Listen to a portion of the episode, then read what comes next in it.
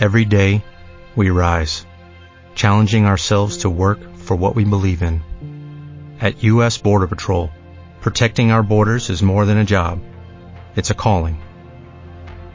Agents answer the call, working together to keep our country and communities safe. If you are ready for a new mission, join U.S. Border Patrol and go beyond. Learn more at cbp.gov/careers. Alguien resume el mensaje que los predicadores de los últimos tres siglos han comunicado a los hombres de la manera siguiente. En el siglo XVIII se decía, el hombre es muy malo y Dios está muy enojado. En el siglo XIX se decía, el hombre no es tan malo y Dios no está tan enojado. En el siglo XX se dijo, el hombre es bueno y Dios lo ama. Yo quisiera tratar con ustedes en esta tarde el atributo de la ira de Dios. Este atributo divino de la ira de Dios ha sido erradicado del carácter del Señor. Dios es presentado como alguien que ama a todo el mundo incondicionalmente. Leí recientemente un artículo que comenzaba con las siguientes palabras. Nadie en su pleno juicio lo admitiría, pero está ahí. De hecho, está ahí en números epidémicos. La iglesia está llena de gente que se avergüenza de Dios. Nadie en su pleno juicio lo admitiría, pero está ahí. Está ahí en números epidémicos. La iglesia está llena de gente que se avergüenza de Dios. Ciertamente nosotros sabemos de muchas cosas que la Biblia dice de nuestro Dios, de la que estamos muy orgullosos. Nos enorgullecemos en el amor de Dios. Estamos muy dispuestos a dar a conocer al mundo acerca de ese grande amor.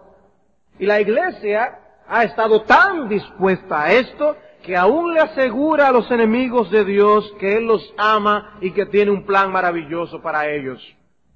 Aunque Dios nunca ha prometido tal cosa. También nos complace anunciar su compasión, su gracia, su sabiduría, su comprensión. Anunciar un mensaje acerca del amor de Dios no causa el mismo impacto que anunciar un mensaje acerca de la ira de Dios. Cuando abrimos nuestras Biblias, sin embargo, encontramos todo tipo de cosas que Dios hace abiertamente para que todo el mundo las pueda ver. Y lo extraño es para nosotros que vemos a Dios haciendo todas estas cosas y Él parece estar orgulloso de ellas. Sin embargo, el hombre se avergüenza de eso. Lo que es extraño es que nosotros que decimos que le amamos, nos avergonzamos de las cosas que Él hace y de las de la que Él está orgulloso de hacer. Nuestro Dios no tiene nada de vergonzoso en Él. Todo en Dios es merecedor de toda alabanza, honor y gloria. Y la gente no se expresa así, la gente no admitiría ciertamente que se avergüenza de Dios. Pero como un buen doctor, parece que este autor ha relacionado los síntomas con la enfermedad. La pureza y la santidad de Dios, el celo y la ira de Dios no son atributos de los que la iglesia, las iglesias están hablando como debieran. El silencio de los púlpitos vocifera que hay un problema. No solo no se predica de la ira de Dios, sino que en el orgullo de nuestra generación nos consideramos superiores a los predicadores de antaño que lo hicieron. Y tal parece que la iglesia ya no cree en un infierno que arde con fuego y azufre. Y hermanos, no fue el diablo que inventó el infierno. No fue el diablo. La escritura dice que este lugar fue preparado para el diablo y sus ángeles. ¿Y preparado por quién? ¿Te avergüenza de alguna manera decir que Dios lo hizo? No es Dios perfecto. en todo lo que Él hace? Si llegas a considerar tal cosa como un defecto en Dios, ¿cuántos defectos más no podrá tener entonces? ¿Cuántos más? Si las cosas no son exactamente como aparecen en las escrituras, entonces hermanos estamos en serios problemas.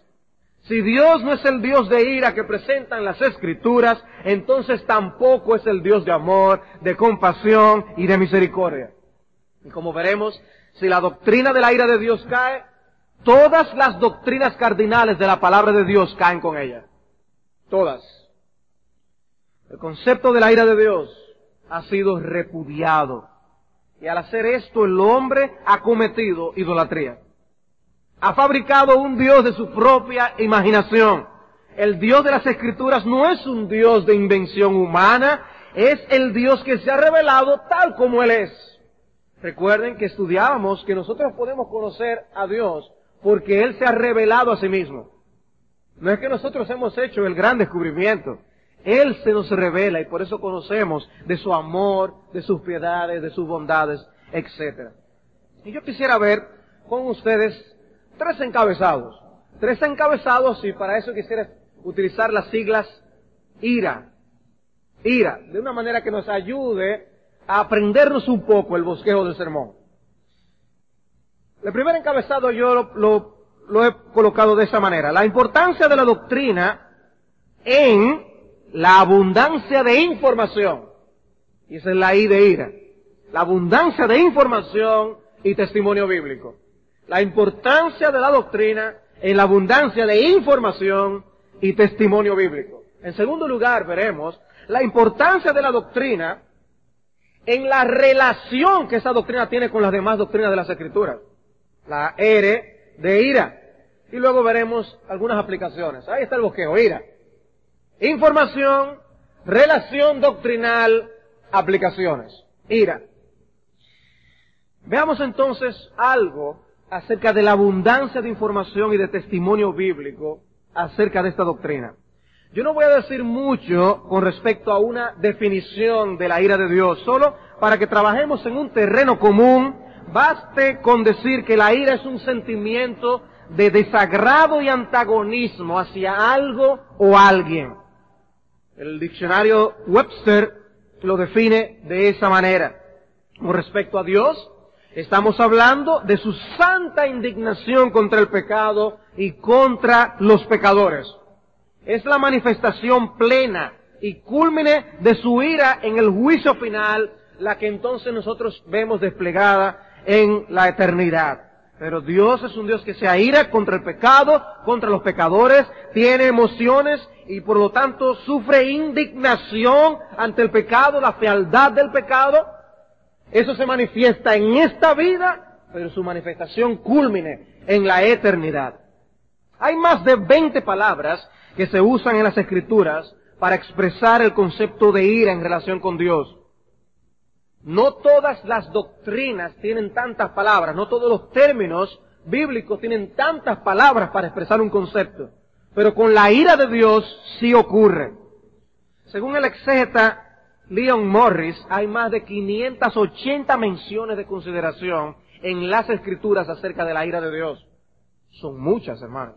Muchas ningún otro atributo ni siquiera se acerca a la cantidad de evidencia bíblica que hay acerca de la ira de Dios. Ningún otro. De manera que es interesante que precisamente donde el Espíritu de Dios ha puesto el énfasis, ahí mismo los hombres más niegan a Dios. Donde el Espíritu Santo ha puesto el énfasis, ahí los hombres más lo niegan. Hay quienes han expresado que la ira de Dios es un concepto del Antiguo Testamento y dicen que Cristo trajo un mensaje muy diferente. Y es cierto que el Antiguo Testamento abunda en evidencia acerca de esto. Pero no es que el Nuevo Testamento calle al respecto. Cristo advirtió a los hombres una y otra vez acerca del lloro y del crujir de dientes que habrá en el infierno de fuego.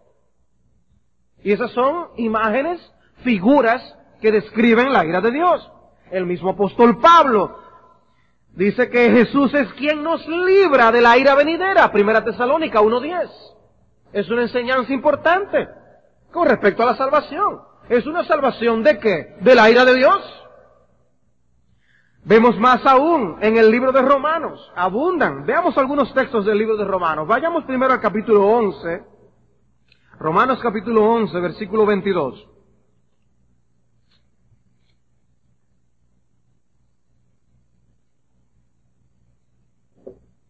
Dice el versículo 22 de Romanos 11, mira pues la bondad y la severidad de Dios. La severidad ciertamente para con los que cayeron, pero la bondad para contigo si permaneces en esa bondad, pues de otra manera tú también serás cortado.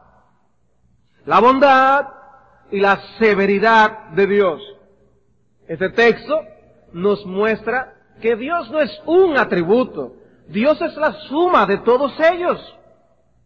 El ver a Dios como Él es debe producir la humildad y el temor que corresponden a la gloria de ese Dios. Dice el versículo 20, bien, por su incredulidad fueron desgajadas, pero tú por la fe estás en pie, no te ensoberbezcas, si no teme.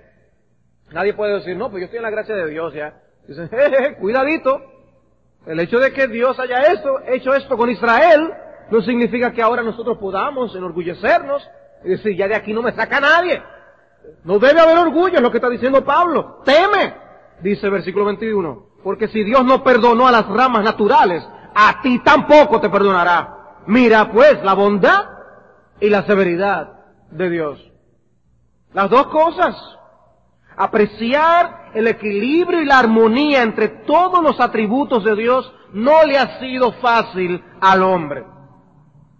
Un ejemplo de esto lo vemos en el caso de la disciplina paterna, la disciplina a los hijos. Ha sido repudiada por los hombres porque no han abrazado el concepto de que Dios es un padre que también disciplina. ¿Por qué es que el concepto de la disciplina paterna es tan rechazado? Es por eso. No hay un entendimiento de Dios como padre. No hay un concepto. Dios es el modelo. Pero de alguna manera se quiere presentar hoy la imagen brutal y troglodita del castigo corporal. Pero no, no debemos juzgar a Dios por los hombres. Es que debemos juzgar a los hombres por Dios. ¿Cómo es Dios? Entonces juzguemos a los hombres.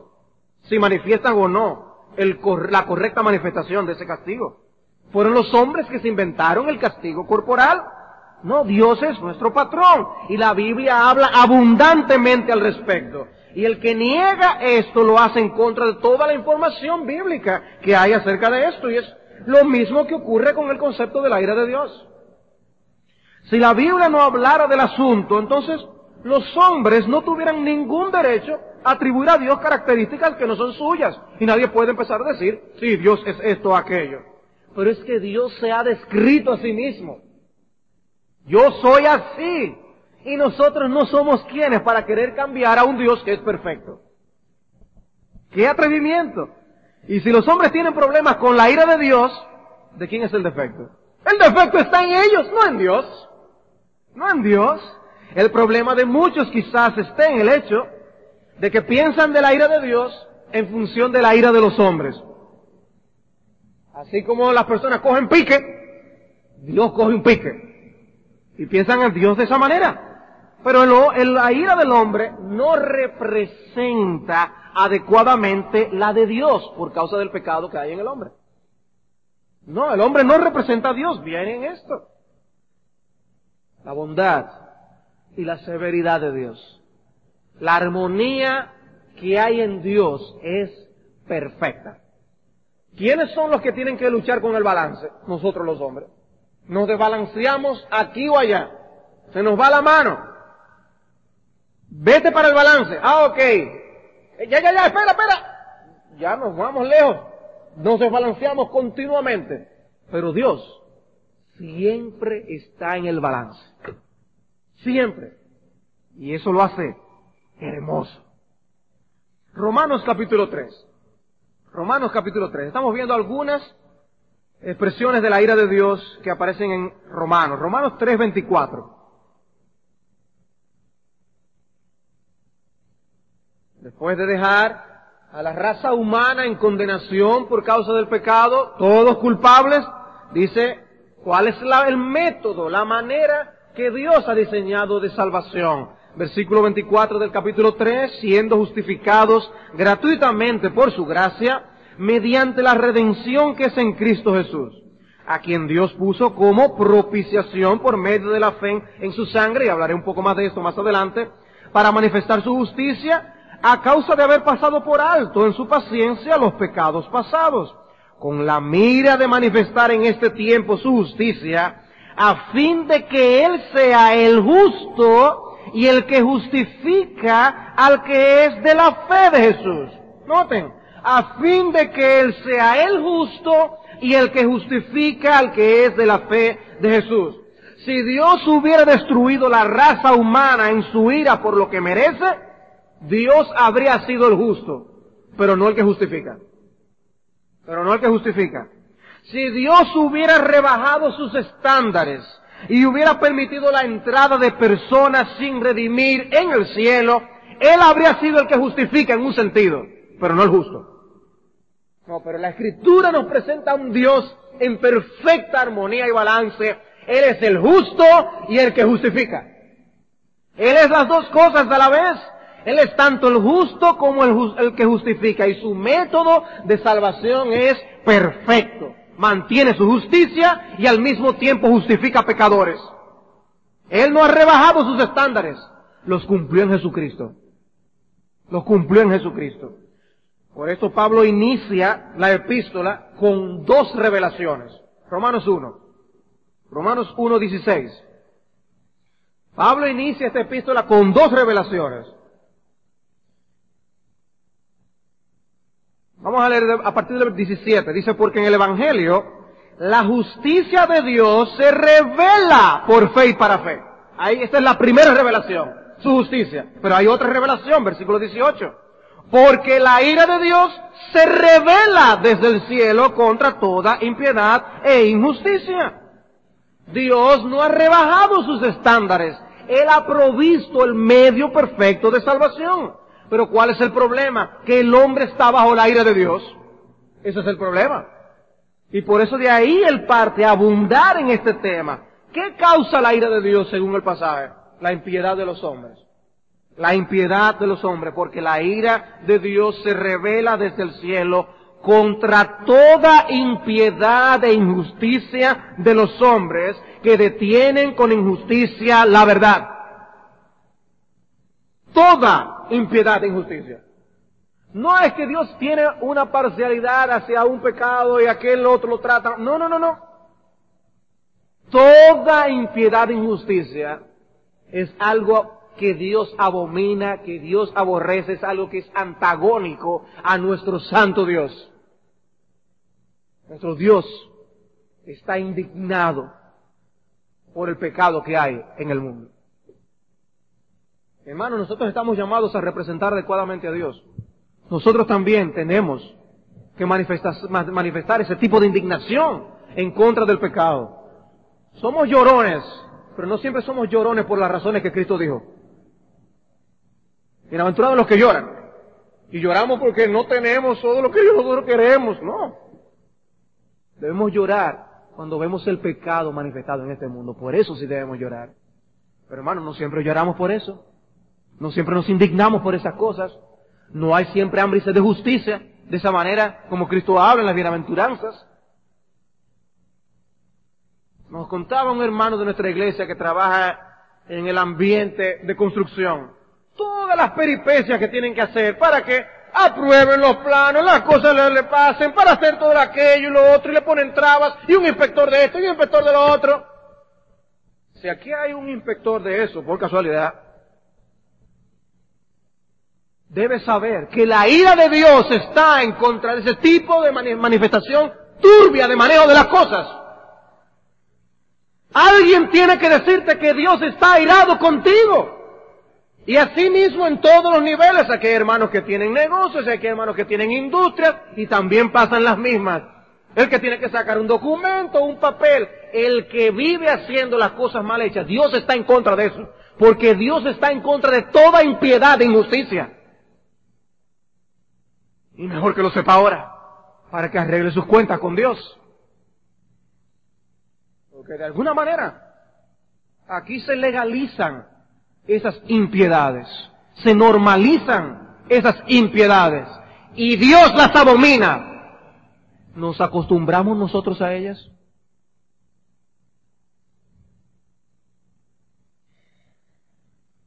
Eso es así. Una, una, cosa es que le pidamos a Dios sabiduría para manejarla. Y otra muy distinta es asumir como que eso, eso es así y no hay más nada. Y si nosotros no sentimos esa indignación dentro de nosotros, hay algo que anda mal. Porque no estamos manifestando esa característica de Dios que nosotros debemos tener. Dios, Dios fue que nos hizo con sentimientos y emociones. Y esa emoción en Dios es que Él está irado contra toda impiedad e injusticia. Pero nosotros somos selectivos. Nosotros somos selectivos. Nosotros también debemos estar en contra de todo pecado. Pero nuestro pecado, si a veces los indignamos porque uno de nuestros hijos osó decir una mentira, nosotros mismos somos culpables de mil hipocresías. Nosotros nos indignamos porque ¿cómo puede ser que aquella persona haya cometido aquel pecado tan grosero? Y al mismo tiempo nosotros somos culpables de poner nuestros ojos en cosas que no debemos poner. Hermanos, Dios abomina un doble estándar de vida, porque Dios está en contra de todo pecado. ¿No debemos nosotros hacer lo mismo? Por eso es que yo creo que el atributo de la ira de Dios no es de mucho agrado estudiarlo, porque nos confronta, nos confronta con el hecho de lo pasivo que somos contra el pecado, lo pasivo que somos contra el pecado. Pero Dios está en contra. Y la palabra ira que aparece en griego en este texto se refiere a una gran intensidad de pasión gran intensidad de pasión. La ira de Dios no es un mero desagrado, no es una molestia o una simple irritación, es una furia terrible dirigida contra el pecador. Leía en algún lugar, alguien decía que el pecado mismo es un castigo de Dios. Decía el hombre, piensa que está disfrutando de la gran vida, pero según el mismo texto de Romanos 1 que tenemos allí, nos dice que Dios en su ira y en su indignación entrega al hombre al pecado como parte de su juicio. Antes de que llegue al infierno, ya Dios le está derramando su ira aquí en este mundo. Y este autor lo ponía diciendo así, ese individuo está en borde de un precipicio. Y él se tira. Estoy volando. Dice, le estoy volando. Y disfruta el pecado. Está disfrutando lo que es la decisión que ha tomado. Dice, lo que no sabe es lo que Dios le tiene preparado allí debajo cuando él caiga. El hombre juega, coquetea con el pecado. Tú estás disfrutando porque a mí me gusta, yo lo estoy disfrutando. Y mientras va en caída libre lo está disfrutando. Pero abajo las rocas de ese precipicio le esperan. Y sufrirá las consecuencias de sus desvaríos y de sus locuras. No, Dios está airado con una furia terrible contra el pecador. Romanos capítulo 2, versículo 5. Romanos 2, 5.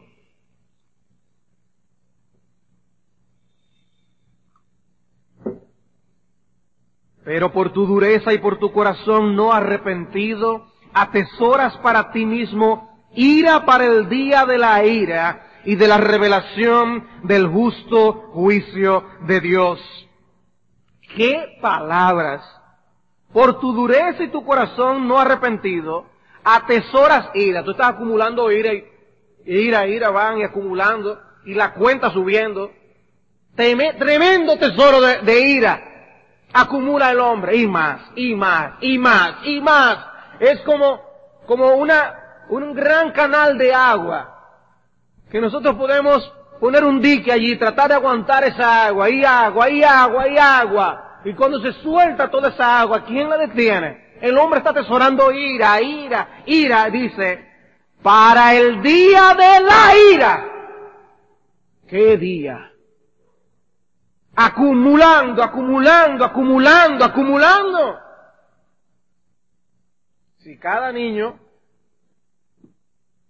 pone un peso en una cuenta bancaria, vamos a decir de que tiene cinco años, un peso, peso diario.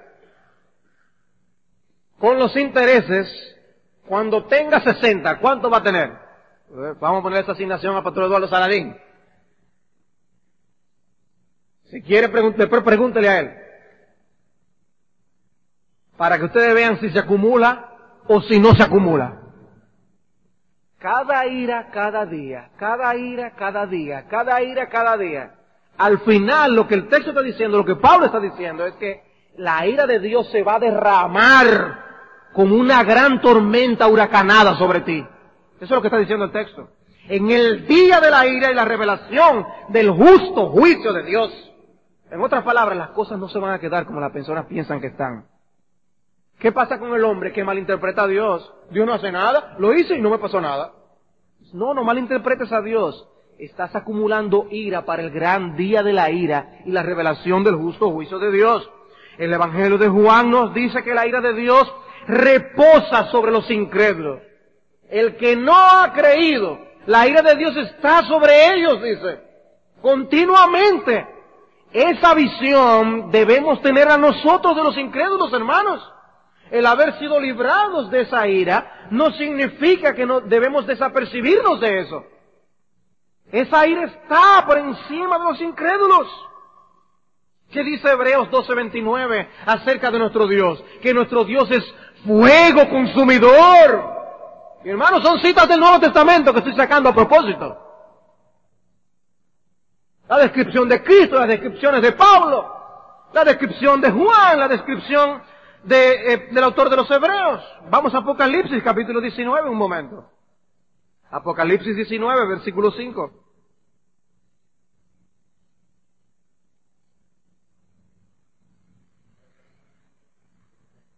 Y si salió del trono una voz que decía, alabad a nuestro Dios todos sus siervos, y los que le teméis, así pequeños como grandes, y oí la voz de una gran multitud. Eh, Estoy en el texto que no es, yo creo.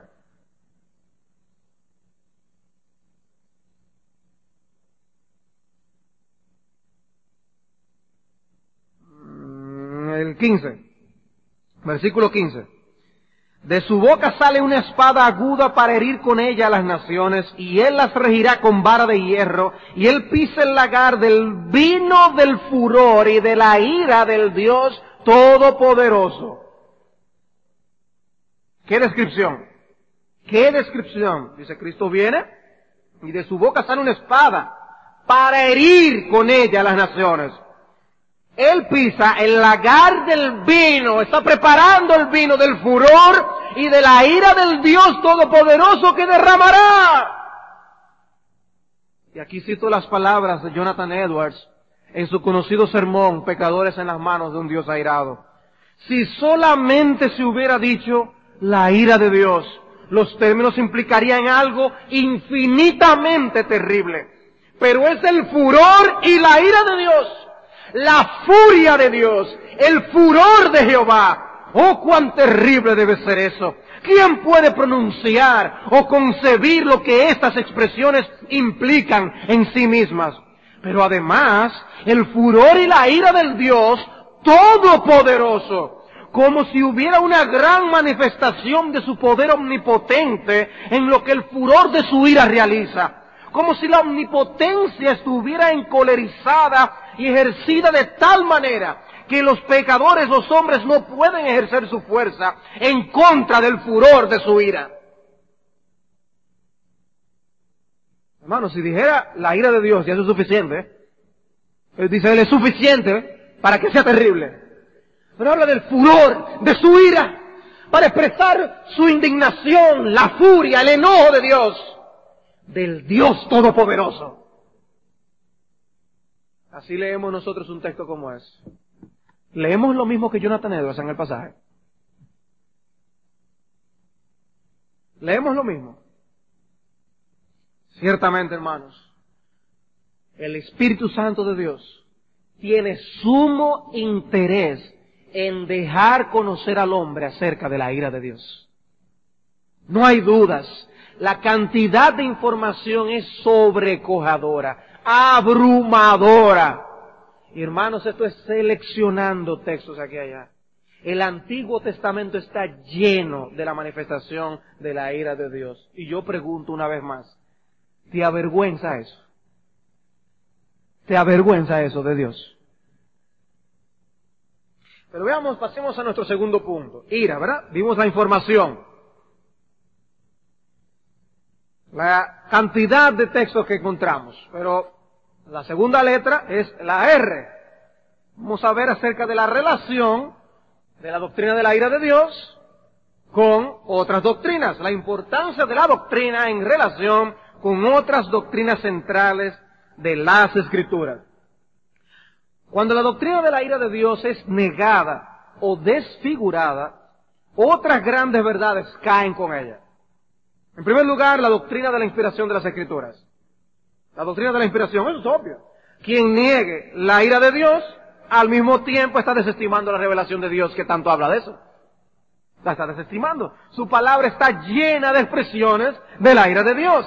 Negar esa santa indignación es dar un veredicto de que la Biblia no, no tiene validez para nosotros. puede decir todo lo que quiera, pero no tiene validez.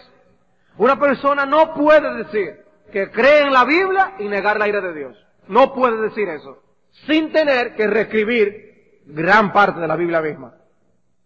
Va a tener que reescribir la Biblia, porque la Biblia está llena acerca de la ira de Dios. Otra doctrina que queda afectada es la doctrina de la doctrina de Dios misma. La doctrina de Dios propiamente dicha. Tal como hemos visto estudiando todos los atributos de Dios, esto es solo una parte de la doctrina. Hoy estamos viendo una parte de los atributos de Dios. Los atributos de Dios es una parte de la doctrina de Dios. Y nosotros estamos viendo solamente los atributos de Dios. Y por si acaso aquí hay alguien que no ha estado con nosotros estudiando estas cosas consecutivamente, la, la doctrina de los atributos de Dios, nosotros hemos estado estudiando toda la fotografía de Dios en un sentido. Quizás hoy estás viendo, wow, ¿qué, imagen de Dios están presentando aquí. No, pero no es la única imagen que presentamos. Es la imagen de un todo, de un paquete que Dios manifiesta quién Él es. Dios es el balance perfecto en todo. Cada atributo suyo es glorioso. Y cuando vemos la suma de todos ellos, entonces se torna indescriptible en su belleza y en su armonía. Si rechazamos la doctrina de la ira de Dios, estaríamos rechazando al mismo tiempo la doctrina de su santidad. Dios no es un abuelo tolerante. ¿Qué pasa con los abuelos? Bueno, ya los abuelos han criado. Y normalmente ya ellos no tienen la responsabilidad primaria de estar disciplinando a los hijos. Y yo creo que parte de ser abuelo es disfrutar a los nietos. Sin ese tipo de responsabilidades que cae principalmente sobre los padres. Pues las personas a veces tienen la imagen de que Dios es un abuelo. No, la Biblia presenta que Dios es un padre que Dios es su Padre. Esa es la imagen que presenta la Escritura. Él es el santo de Israel que arde de santa indignación a causa del pecado. Obviamente tampoco queremos o podemos representar a Dios como un Dios que solamente es ira. No, podemos hacer tal cosa. Hemos hablado de su conocimiento, de su poder, de su soberanía, de su amor. Hablaremos más adelante de su paciencia, de su santidad. Él no es solo ira, pero ciertamente, como dice la Escritura, nuestro Dios es fuego consumidor. Pero tan, tan grande es la gloria de Dios, que aun cuando habla de la ira de Dios, dice, pero que Él es lento para la ira. Pero Él es lento para la ira. ¿Y quién puede decir aquí que eso no es así? Si no hubiera sido por eso, no estuviéramos aquí. No estuviéramos aquí. Dice Thomas Watson, Dios es lento para la ira. Tardó más en destruir a Jericó que en hacer el mundo. Pero la doctrina del pecado también es afectada. Hay una relación directa entre negar la ira de Dios y tomar el pecado a la ligera. Lo que lleva a un hombre a reconocer su pecado delante de Dios y a arrepentirse del mismo es una comprensión de la santidad infinita de Dios, de su indignación en contra del pecado. ¿Quién puede, con la concepción que tienen los hombres de Dios en la actualidad, decir como Isaías, ay de mí, que soy muerto, porque siendo hombre inmundo de labios y habitando en medio de pueblo que tiene labios inmundos, han visto mis ojos al Rey Jehová de los ejércitos. ¿Quién con la concepción de hoy puede decir algo así? Pero para eso hay que creer que Él es santo, santo, santo. ¿Por qué hoy hay una imagen distorsionada del pecado? Porque hay una imagen distorsionada de Dios. Por eso es. También afecta la doctrina de la expiación. Hay versiones bíblicas que han cambiado el término propiciación de textos como Romanos 3, 25 y 26 que leíamos anteriormente. Cristo es nuestra propiciación, dice la Escritura. ¿Por qué? Porque Él tiene que aplacar la ira de Dios para con nosotros por causa de nuestros pecados, porque la ira de Dios se revela contra toda impiedad e injusticia. Y nosotros estábamos bajo condenación. ¿Qué hace Cristo? Cristo se pone de por medio. Cristo recibe la ira que debía caer sobre nosotros. Y por eso Él es la propiciación de nuestros pecados. Hay versiones bíblicas que han eliminado la palabra propiciación y la han cambiado por otra que sea más apetecible para los hombres. No, pero la doctrina de la propiciación es vital en las escrituras. Vital en las escrituras. Somos pecadores. Y cuando Cristo murió en la cruz del Calvario, la ira que debía recaer sobre nosotros fue derramada sobre su propio Hijo. Él es propiciación. Ese es el concepto de la propiciación en las Escrituras. La justicia de Dios demandaba ser satisfecha.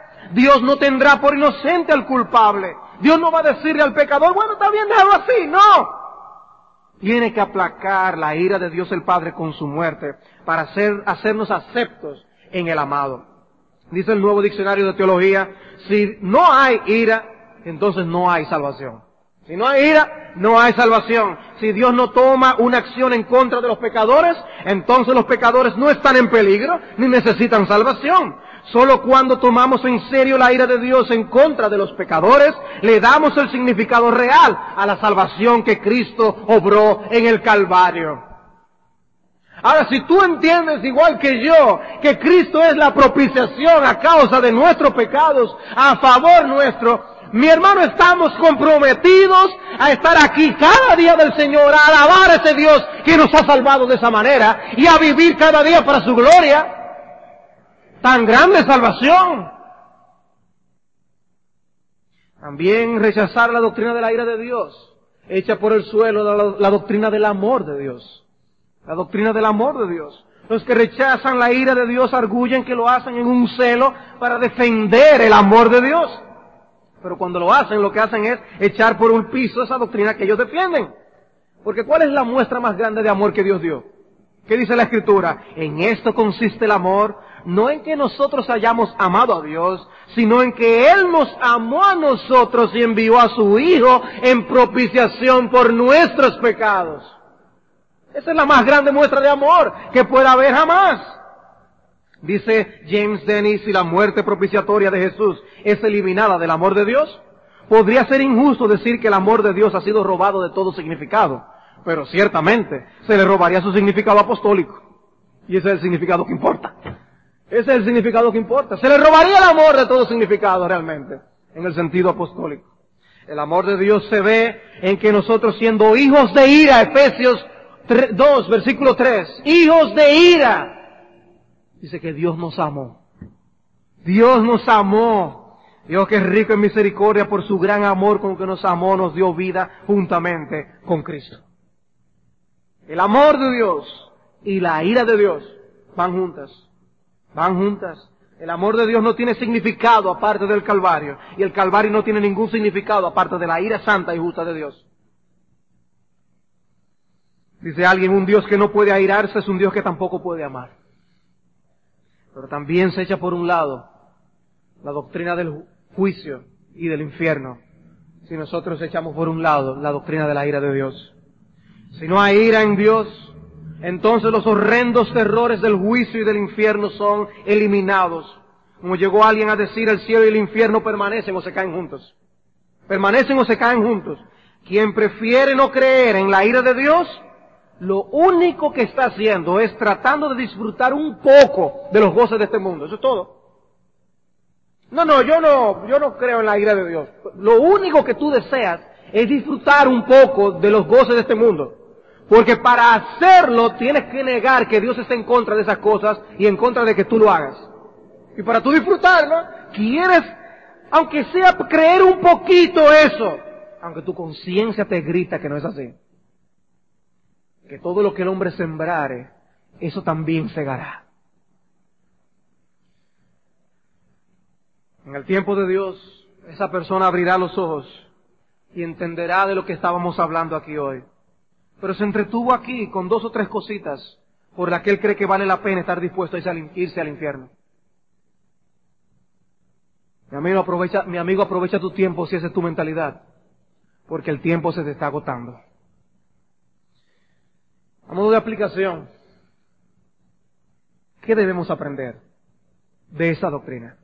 ¿Qué debemos aprender? Hermanos, la Biblia está llena de metáforas, ilustraciones para hablar de la ira de Dios. Esa imagen que utilizaba del vino, del furor y de la ira de Dios son imágenes simplemente. Cuando la Biblia usa también acerca de los rayos, los truenos, los relámpagos, para hablar de la ira de Dios. De múltiples maneras la Escritura nos habla de este tema. ¿Para qué? Y yo creo que es con el propósito de despertarnos a la realidad de la indignación santa de Dios en contra del pecado y de la anticipación que eso da cómo será el juicio final y el infierno.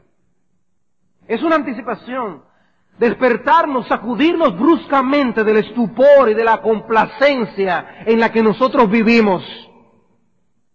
Amanecemos y nos involucramos en nuestras actividades y se nos olvida que Dios está airado todos los días contra el impío. ¿No debemos nosotros recordar lo que pasó a Nadab y Abiú en Levítico capítulo 10? ¿O lo que ocurrió con Usa en 2 de Samuel 6, versículos 6 y 7? ¿O la terrible destrucción de Sodoma y Gomorra con todos sus habitantes? No pensemos en ciudades impersonales, sino en ciudades habitadas por personas como tú y como yo. Todos los habitantes de Sodoma y de Gomorra ¿Y por qué Dios destruyó Sodoma y Gomorra? Deuteronomio capítulo 29, versículo 23. Deuteronomio 29, 23.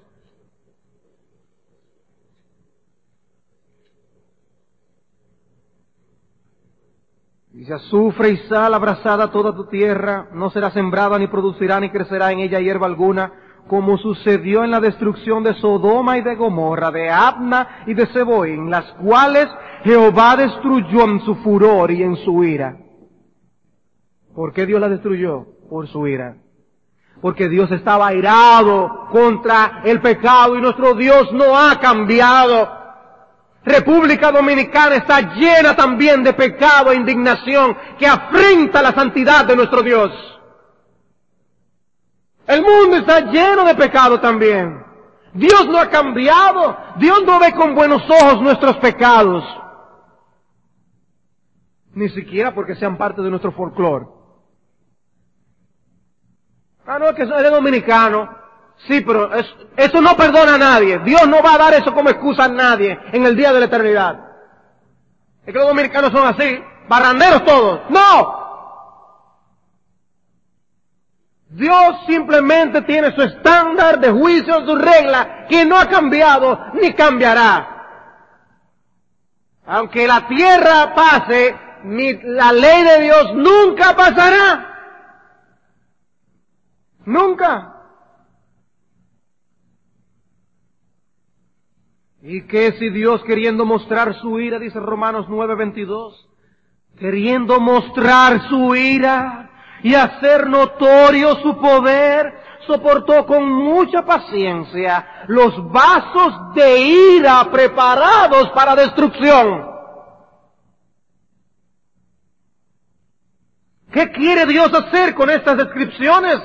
¿Qué es lo que quiere lograr en nuestros corazones? Hermanos, Dios quiere sensibilizarnos. Dios quiere sensibilizarnos. Cuatro cosas que aprendemos. Primer lugar, la enseñanza bíblica acerca de la ira de Dios debe producir en nosotros un andar más cuidadoso a los ojos de nuestro Padre Celestial.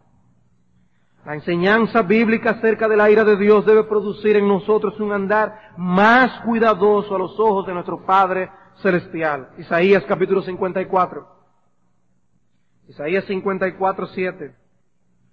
La Biblia no solamente habla de que la ira de Dios recae sobre los incrédulos, sobre el mundo, la Biblia también dice que la ira de Dios recae sobre su pueblo. Isaías 54, 7 dice, por un breve momento te abandoné, pero te recogeré con grandes misericordias. Pero por un breve momento te abandoné.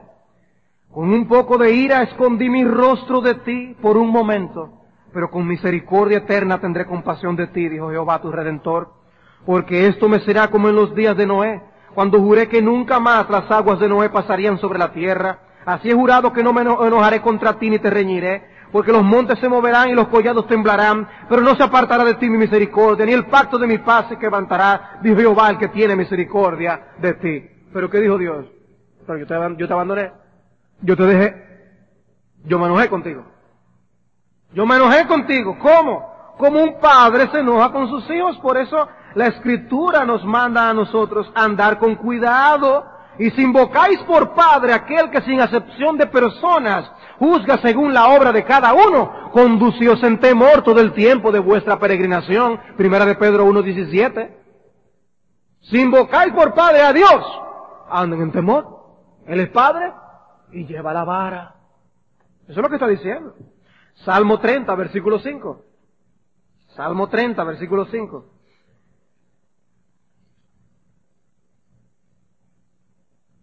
Porque un momento será su ira, pero su favor dura toda la vida. Por la noche durará el lloro y a la mañana vendrá la alegría. Pero esa ira es de Dios también. La ira de Dios nos disciplina. Capítulo 38, versículo 1. Salmo 38, 1. Jehová, no me reprendas en tu furor ni me castigues en tu ira, porque tus saetas cayeron sobre mí y sobre mí ha descendido tu mano. ¿Qué lenguaje es ese? Ese es el lenguaje del castigo. Sobre mí ha descendido tu mano, nada hay sano en mi carne a causa de tu ira, ni hay paz en mis huesos a causa de mi pecado. Dios disciplina a sus hijos. Dios no es un padre que todo lo tolera. Ay, no, porque él es un muchacho. No, Dios no es así. Dice que si tú eres un hijo, Él te va a disciplinar. Dice, si no, tú eres bastardo y no hijo. Si no, tú eres bastardo y no hijo. Salmo 88, versículo 7. Salmo 88, versículo 7. Sobre mí reposa tu ira y me has afligido con todas tus ondas. Sobre mí reposa tu ira. Hermanos, nosotros no podemos, no debemos tener un concepto de Dios desbalanceado. Nos amparamos en el amor de Dios, pero Él es nuestro Padre Celestial. Y ese amor no echa a un lado la ira. Hay indignación en Dios por causa de nuestro pecado. Ahora, Dios no se aira como muchos padres disciplinan a sus hijos, que es el furor simplemente lo que manifiestan, y un hablar mal, malos sentimientos, desbalance en lo que hacen. No, no. En Dios eso es perfecto. Lo que nosotros tenemos que hacer es imitar a Dios en lo que Él hace. Imitar a Dios en lo que Él hace. Pero noten que el concepto de Dios es que Él disciplina a sus hijos. Él disciplina a sus hijos. En el Salmo 78, vayan un momento conmigo allí. En el Salmo 78, es el salmo en el que él trata, nos narra el salmista acerca de las, el trato de Dios con su pueblo mientras estuvieron en el desierto. Ustedes recuerdan que este salmo dice todo lo que Dios hizo por ellos y les sacó de la tierra de Egipto y cómo les trató allí y narra muchas de las bendiciones que Dios les dio. Pero en medio de todo eso también habla de cómo el pueblo reaccionó a las bendiciones que Dios les daba. En el versículo 21 dice, por ejemplo, por tanto oyó Jehová y se indignó y se encendió el fuego contra Jacob. Jacob es Israel. Y el furor subió también contra Israel por cuanto no habían creído a Dios ni habían confiado en su salvación. Ellos pecaron de incredulidad y ¿qué Dios hizo? Dios se airó, Dios se enojó con su pueblo. Versículo 31. Cuando vino sobre ellos el furor de Dios, se hizo morir a los más robustos de ellos y derribó a los escogidos de Israel. Con todo esto pecaron aún y no dieron crédito a sus maravillas. Por tanto, consumió sus días en vanidad y sus años en tribulación. Si los hacía morir, entonces buscaban a Dios. Entonces se volvían solícitos en busca suya y se acordaban de que Dios era su refugio y el Dios altísimo su redentor. Pero le lisonjeaban con su boca y con su lengua le mentían, pues sus corazones no eran rectos con él, ni estuvieron firmes en su pacto, pero él misericordioso, perdonaba la maldad y no los destruía. Y apartó muchas veces su ira, dice el texto, y no despertó todo su enojo. Controlaba su enojo, lo que está diciendo. Se acordó de que eran carne, soplo que va y no vuelve. ¿Cuántas veces se rebelaron contra él en el desierto? Lo enojaron en el yermo y volvían y tentaban a Dios y provocaban al santo de Israel. Versículo 56. Pero ellos tentaron y enojaron al Dios Altísimo y no guardaron sus testimonios, sino que se volvieron y se rebelaron como sus padres, se volvieron como arco engañoso, le enojaron con sus lugares altos. La idolatría, hermanos, enoja a Dios. La idolatría de corazón, con cualquiera sea este el objeto de tu idolatría. Y le provocaron a celo con sus imágenes de talla. Lo oyó Dios y se enojó. Y en gran manera aborreció a Israel. Versículo 62. Entregó también su pueblo a la espada y se irritó contra su heredad. El fuego devoró a sus jóvenes y sus vírgenes no fueron loadas en cantos nupciales. Sus sacerdotes cayeron a espada y sus viudas no hicieron lamentación. Entonces despertó el Señor como quien duerme, como un valiente que grita excitado del vino, e hirió a sus enemigos por detrás, les dio perpetua afrenta. Vemos a Dios haciéndole bien a su pueblo en el desierto y el pueblo haciéndole enojar con sus hechos a pesar de todo el bien recibido. Hermanos, esa no es una ira vengativa de Dios, pero es ira. Pero es enojo de Dios. Y todo hijo debe sentirse triste cuando enoja a sus padres. Y nosotros hemos sido razón y causa de que Dios se enoje y se aire contra nosotros. Dios no solamente se entristece, no contristece al Espíritu Santo, Dios también se aira y se enoja por causa de nuestros pecados, nuestras idolatrías. Pero no es una ira vengativa, no es una ira vengativa. Es la indignación de un padre que corrige a sus hijos. Y dice Hebreos 12 que Él lo hace para lo que nos es provechoso. Para nuestro bien. Nos disciplina cuando hay pecado sin mortificar, cuando hay mundanalidad, cuando hay inmoralidad. No tienen que buscarlo, pero Primera Tesalónica capítulo 4 tenemos esta exhortación. Porque ya sabéis qué instrucciones os dimos por el Señor Jesús. Pues la voluntad de Dios es vuestra santificación, que os apartéis de fornicación. Que cada uno de vosotros sepa tener su propia esposa en santidad y honor, no en pasión de concupiscencia, como los gentiles que no conocen a Dios. ¿A quién está escribiendo aquí? ¿A, a, los incrédulos que estaban en la calle o a la iglesia? Pablo está escribiendo eso a la iglesia. Le está diciendo, ustedes tienen que ser santos, no anden en concupiscencia como los gentiles. Dice que ninguno agravie ni engañe en nada a su hermano. Está hablando de los creyentes. Y dice allí mismo, porque el Señor es vengador de todo esto, como ya os hemos dicho y testificado, pues no nos ha llamado Dios a inmundicia, sino a santificación. Así que el que desecha esto, no desecha a hombre, sino a Dios, que también nos dio su Espíritu Santo. ¿Cuál es el problema? Que cuando pecamos estamos desechando y menospreciando a Dios. Estamos cavando cisternas rotas que no retienen agua y dejando las fuentes de agua viva. El pecado es idolatría. La codicia es idolatría. La mundanalidad es idolatría. La fornicación es idolatría. Apocalipsis 3:19 dice, yo reprendo y castigo a todos los que amo. Sé pues celoso y arrepiéntete. Y aquí yo estoy a la puerta y llamo. Si alguno oye mi voz y abre la puerta, entraré a él y cenaré con él y él conmigo. Nosotros estudiábamos Efesios capítulo 5, versículos 3 en adelante. ¿Y cuál es la enseñanza que nosotros estudiábamos eh, en ese contexto? Bueno, nos dice, pero fornicación y toda inmundicia o avaricia ni aun se nombra entre vosotros como conviene a santos. Está hablando, dice, no tengan el estilo de vida del mundo, no lo tengan.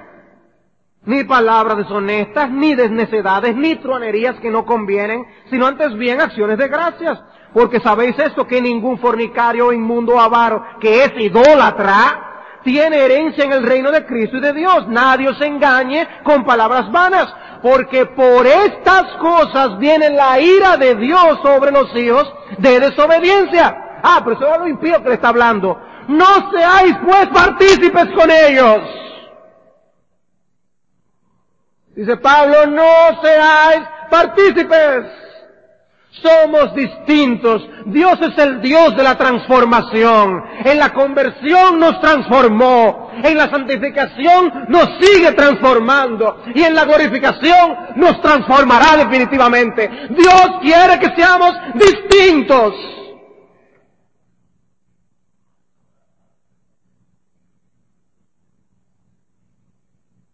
Porque en otro tiempo erais tinieblas mas ahora sois luz en el Señor. Andad como hijos de luz.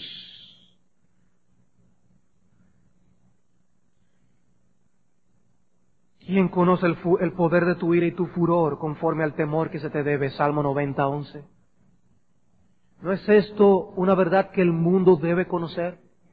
¿No es esta una verdad que el mundo debe conocer?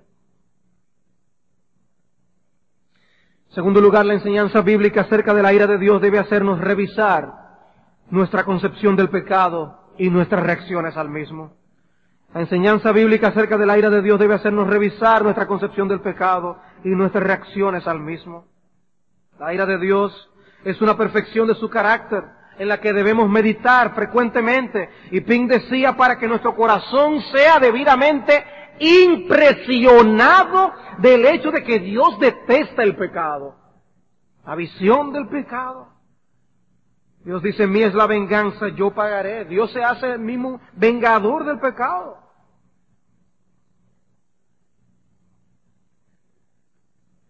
Los mártires en el cielo, ya glorificados y sin pecado, leemos en el libro de Apocalipsis que claman a Dios que haga justicia. O sea que eso no es pecado. ¿Clamar justicia no es pecado? Nosotros debemos también tener ese sentido de indignación a causa del pecado. En tercer lugar, la enseñanza bíblica acerca de la ira de Dios debe hacernos más conscientes de la importancia del evangelismo. La enseñanza bíblica acerca de la ira de Dios debe hacernos más conscientes de la importancia del evangelismo. Si vemos el evangelismo de los grandes predicadores de la historia, todos fueron impresionados con el concepto de la ira de Dios. Ellos eran atalayas para advertir a los hombres del peligro de la ira de Dios. Predicaban a los hombres viendo densas nubes de la ira de Dios encima de ellos. El pensamiento de que el próximo minuto que tenían esas almas a las que les estaban hablando podían pasar a la eternidad, eso les consumía.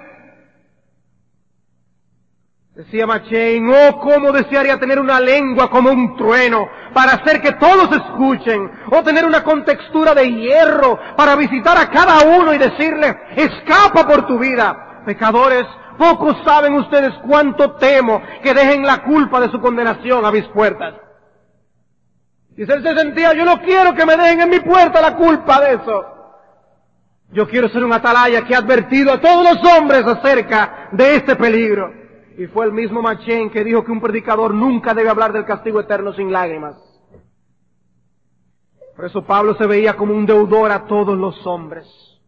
En Romanos capítulo 1, versículo 14 dice deudores, a griegos y a no griegos, yo soy deudor. Y allí él da cuatro por qué Él es deudor a los hombres. ¿Y por qué Él predica el Evangelio? Cuatro porqués. Dice, porque no me avergüenzo del Evangelio, porque es poder de Dios para salvación, porque en el Evangelio de justicia de Dios se revela por fe y para fe, y finalmente, porque la ira de Dios se revela desde el cielo contra toda impiedad e injusticia. Por eso soy deudor a los hombres. Por eso los hombres tienen que oír de mis labios que ellos han pecado contra un Dios santo, justo y bueno, que ellos han ofendido su santidad. Hay que decirle el peligro en el que se encuentra, porque la ira de Dios se ha revelado. ¿No deberíamos nosotros sentir esa misma deuda? Dios es juez justo y Dios está irado contra el impío todos los días, Salmo 7:11. Y eso, hermanos, no ha cambiado. ¿Actuamos nosotros conforme a esa realidad? O que el Señor ponga en nosotros el mismo espíritu que puso en otros para que nos hablaran a nosotros del Evangelio. Y tú tienes la verdad en tus manos. ¿Qué tú estás haciendo con ella? ¿Qué tú estás haciendo con ella? Finalmente, la enseñanza bíblica acerca de la ira de Dios debe hacerte huir con todo tu empeño de la ira venidera. La enseñanza bíblica acerca de la ira de Dios debe hacerte huir con todo tu empeño de la ira venidera. Hay maneras incorrectas de huir de la ira de Dios. Juan el Bautista por eso le preguntó a los fariseos en Mateo 3, ¿quién os enseñó a huir de la ira venidera? Diciéndoles, ese método para huir con la propia justicia de ustedes no es correcto. Ellos pensaban huir a su manera y Juan les advirtió de la futilidad de esos intentos. La única manera eficaz para no ser objetos de la ira eterna de Dios es refugiarse en Jesucristo. En la cruz Cristo sufrió la ira de todos aquellos que creerían en Él para que así no la sufrieran. Pero fue solo por aquellos que creerían en Él. Dice, el que cree en el Hijo tiene vida eterna. Pero el que rehúsa creer en el Hijo no verá la vida, sino que la ira de Dios está sobre Él. Dice Romanos 5, 8 al 10, que nosotros fuimos salvos de la ira por Cristo. Salvos de esa ira. Pero mi amigo, si tú estás aquí sin Cristo, la enseñanza bíblica acerca de la ira de Dios es algo horrendo que debe hacerte huir. Dice Apocalipsis 6, 14, y el cielo se desvaneció como un pergamino que se enrolla. Así terminará la historia. Y todo monte y toda isla se removió de su lugar, y los reyes de la tierra, y los grandes, y los ricos, los capitanes, los poderosos, y todo siervo, y todo libre, no importa quién sea, se escondieron en las cuevas y entre las peñas de los montes, pensaban que iban a poder escapar, y decían a los montes y a las peñas, caed sobre nosotros y escondednos del rostro de aquel que está sentado sobre el trono y de la ira del cordero, porque el gran día de su ira ha llegado, y quién podrá sostenerse en pie. Pero toda petición de ayuda en ese momento será en vano. Nadie podrá asistirte, nadie podrá ayudarte. En el mismo libro de Apocalipsis, en el capítulo 14, versículo 9, dice, y el tercer ángel lo siguió diciendo a gran voz, si alguno adora a la bestia y a su imagen y recibe la marca en su frente o su mano, él también beberá del vino de la ira de Dios, que ha sido vaciado puro en el cáliz de su ira y será atormentado con fuego y azufre delante de los santos ángeles y del Cordero. Y el humo de su tormento sube por los siglos de los siglos y no tienen reposo de día ni de noche los que adoran a la bestia y su imagen, ni nadie que reciba la marca en su nombre. Beberán el cáliz de la ira de Dios que será vaciado puro, mi amigo sin Cristo, joven que estás aquí sin Jesucristo. Tú quieres disfrutar un poco más de tu pecado. Disfrútalo bien, mi amigo, porque en el día del juicio te arrepentirás, lamentarás enormemente el haber despreciado la oferta de la misericordia de Dios en Jesucristo. Será vaciada pura la ira de Dios en aquel día. No habrá mitigación, no habrá nada que alivie tu dolor. Una ira pura de Dios sobre todo pecador que haya desechado el Evangelio del Señor Jesucristo. Pero no tiene que ser así. No tiene que ser así. Oh Dios, este sea el día en que Dios abra tu corazón y tu entendimiento. Abra tus ojos para contemplar, aunque sea un poco del infierno, en este instante. Y veas que estás a punto de caer en ese lugar. A no ser que la gracia de Dios te alcance antes de llegar a ese lugar. Nosotros somos llamados por Cristo a arrebatarlos del fuego. Pero de tu parte es acudir y agarrar la mano del Señor Jesucristo que se te ofrece en su misericordia. Porque vendrá el día cuando esa misericordia se habrá ido para siempre. O que no sea para ti. O que no sea para ti. Busca a Cristo. Busca a Cristo y vivirás. Porque así como hemos predicado que el que no cree la ira de Dios está sobre él, así afirmamos que el que cree en él no tendrá vida eterna. Dice, tiene vida eterna. Hermanos, yo les decía que somos deudores al mundo de proclamar este mensaje.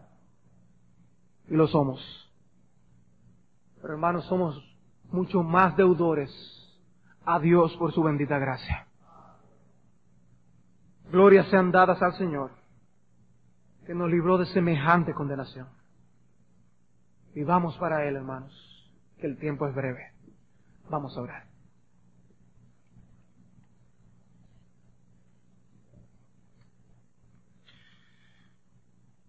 Oh Señor,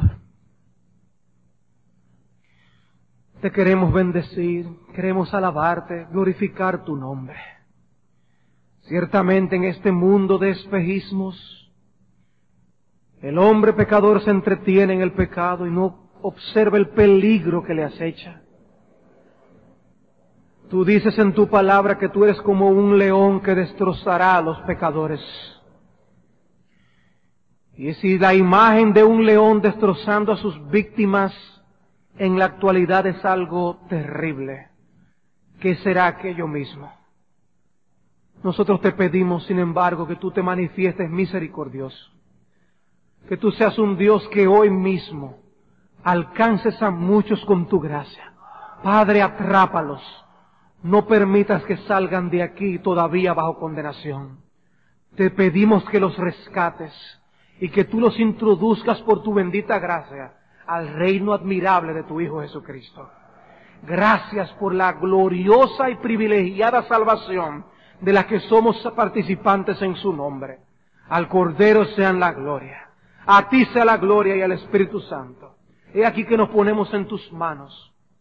Y te pedimos, Señor, que nos permitas a todos nosotros nunca dar marcha atrás y proclamar este mensaje de salvación hasta el último de nuestros suspiros. Líbranos de tantas cosas que nos entretienen en el camino, para que no pongamos nuestros ojos en aquello que debemos estar. Guárdanos del mal y ten misericordia, te lo pedimos en el nombre de Cristo. Amén. With everything you have on your plate, earning your degree online seems impossible. But at Grand Canyon University, we specialize in helping you fit a master's degree in business into your busy day. Your graduation team, led by your own GCU counselor, provides you with the personal support you need to succeed. Achieve your goals with a plan and team behind you. Find your purpose at Grand Canyon University. Visit gcu.edu.